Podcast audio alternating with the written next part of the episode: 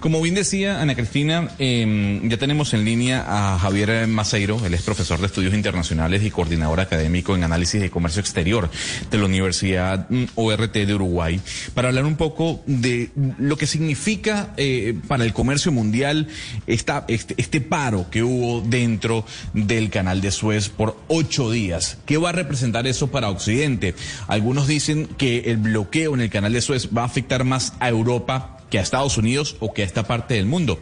Pero que sea el propio profesor Masairo quien nos pueda responder esa pregunta. Doctor Masairo, gracias por acompañarnos en Blue Radio.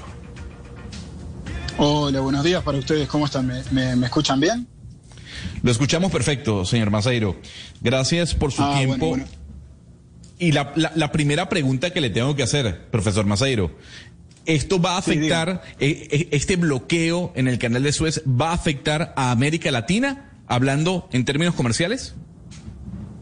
A ver, eh, si bien eh, ya deben de estar todos al tanto de que, de que el barco finalmente fue, fue liberado y de que la navegación por el canal va a ser, eh, va a ser retomada lo más pronto posible, probablemente hoy ya comiencen a, retomar la navegación. esto, esto que sucedió, más allá de lo anecdótico, nos, demostró, al igual que como lo hizo la pandemia el año pasado y lo sigue haciendo la pandemia, que, qué tan interconectado está el mundo. ¿no? Yo creo que todos, todos nosotros durante 2020 nos dimos cuenta de que estamos mucho más interconectados de lo que, de lo que realmente pensábamos. Entonces, si bien el canal de Suez es, es, es la principal eh, ruta comercial entre Asia y Europa, uno podría pensar que en América Latina estamos un poco más, em, o, que no nos, o que no nos impactaría tan, tan directamente, ¿no? Que sería un problema que afectaría más directamente a, quienes participan en, el comercio entre Europa y, y, Asia. El tema es que más allá de lo anecdótico, este incidente que es histórico sucede en un momento muy, muy, muy particular.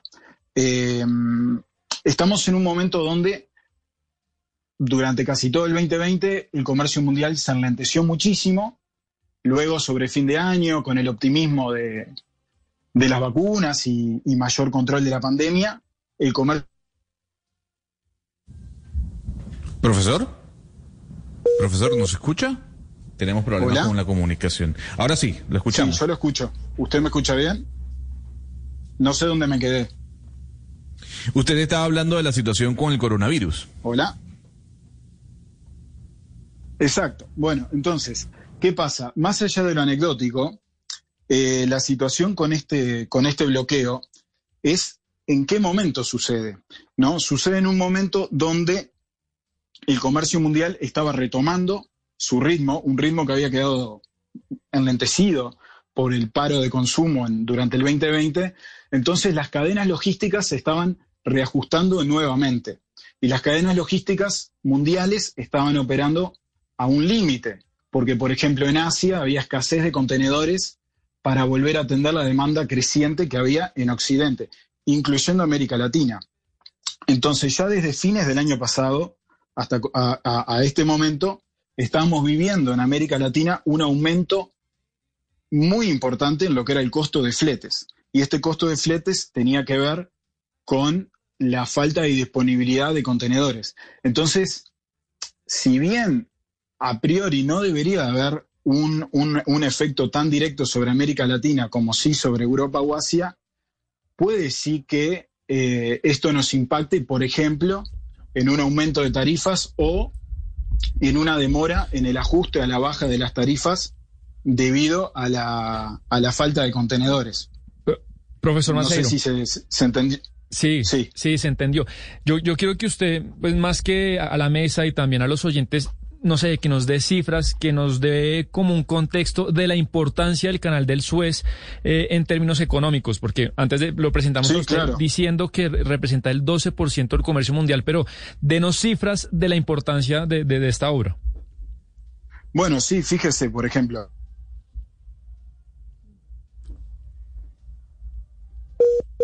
Uy, el Internet con llamadas. Ahora sí, continúe. Está, está, complicado el Internet.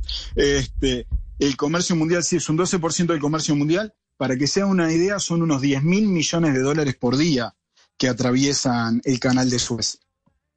Esto representa también un 30% del comercio mundial en contenedores. Entonces esto tiene que ver con el punto que, yo les hacía previamente. Em, fíjense que en una semana nomás de atasco que tuvimos fue suficiente como para que se acumularan 400 barcos, 200 eh, más o menos en el Mediterráneo y otros 200 en el Mar Rojo que no, que no pudieron, que, que, no han podido atravesar. O sea, en este momento el flujo comercial entre Europa y Asia es el flujo más, es el flujo comercial más importante en el mundo.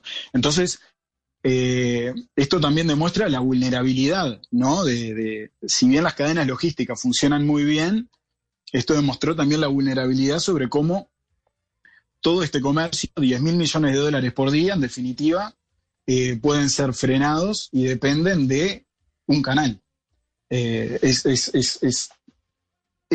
yo creo que va a poner a, muchas personas a pensar hasta qué punto la logística just in time o, esta interdependencia en cadenas logísticas no debería de tener de repente algunas, algunas alternativas.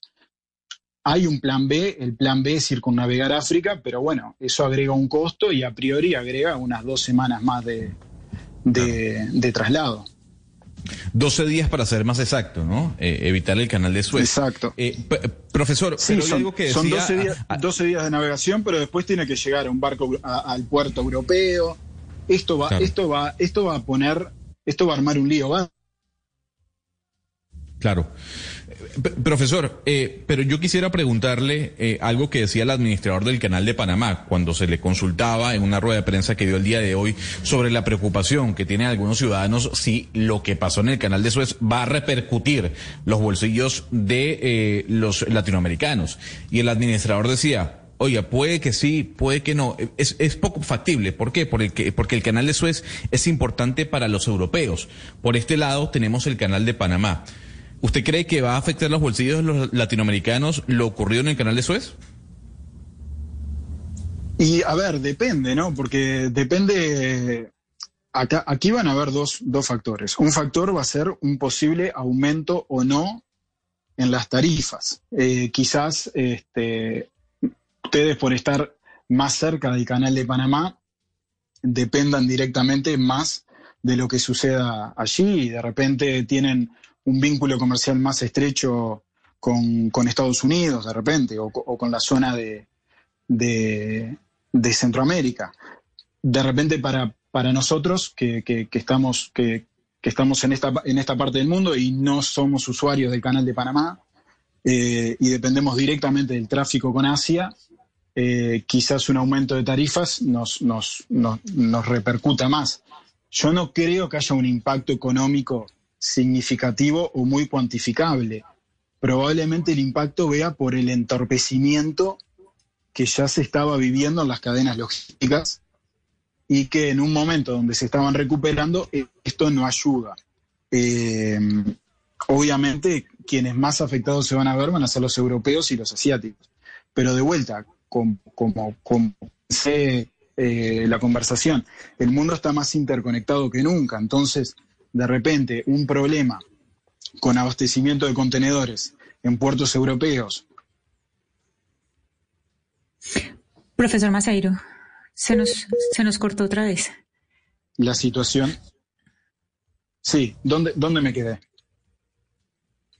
Que quedó en, en, la respuesta, eh, sí, lo estamos escuchando, profesor, en la respuesta que tiene que ver con la importancia que tiene el canal de Suez para Europa y sobre todo para países del sur del continente. Pero mi compañera Ana Cristina Restrepo desde Medellín le va a hacer la última pregunta. Profesor Maceiro, es, sobre, sobre, sobre la fragilidad que nos muestra esto que nos que, que sucedió. Es decir, algo parecido había sucedido antes y, aquí vemos eh, problemas en el manejo de la contingencia, porque es que al principio de esta entrevista oímos perfectamente lo que pasa. Es decir, la otra alternativa mientras se soluciona es eh, sería dar la vuelta por el Cabo de la Buena Esperanza. Si fuera en el caso del Canal de Panamá sería Estrecho de Magallanes. Eso es una locura. Esto, esto nos muestra que, que hay una fragilidad ahí o algo parecido había sucedido que nos diga si hay cómo atender esa, esa contingencia en un futuro de, una manera más rápida.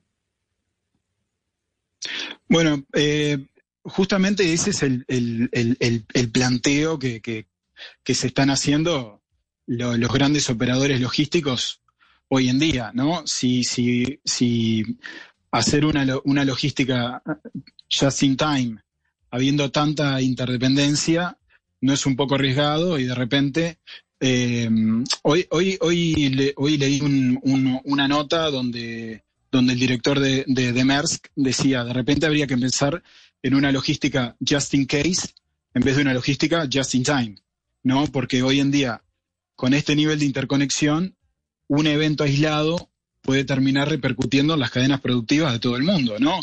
Como pasó, por ejemplo, hace, hace unas semanas con la helada tremenda que paró Texas por una semana y eso terminó afectando algunas industrias en otras partes del mundo que a priori podían no tener nada que ver. Entonces sí, por un lado las cadenas logísticas están interconectadas, funcionan, porque en un año como lo fue el 2020, funcionaron, fueron recibidos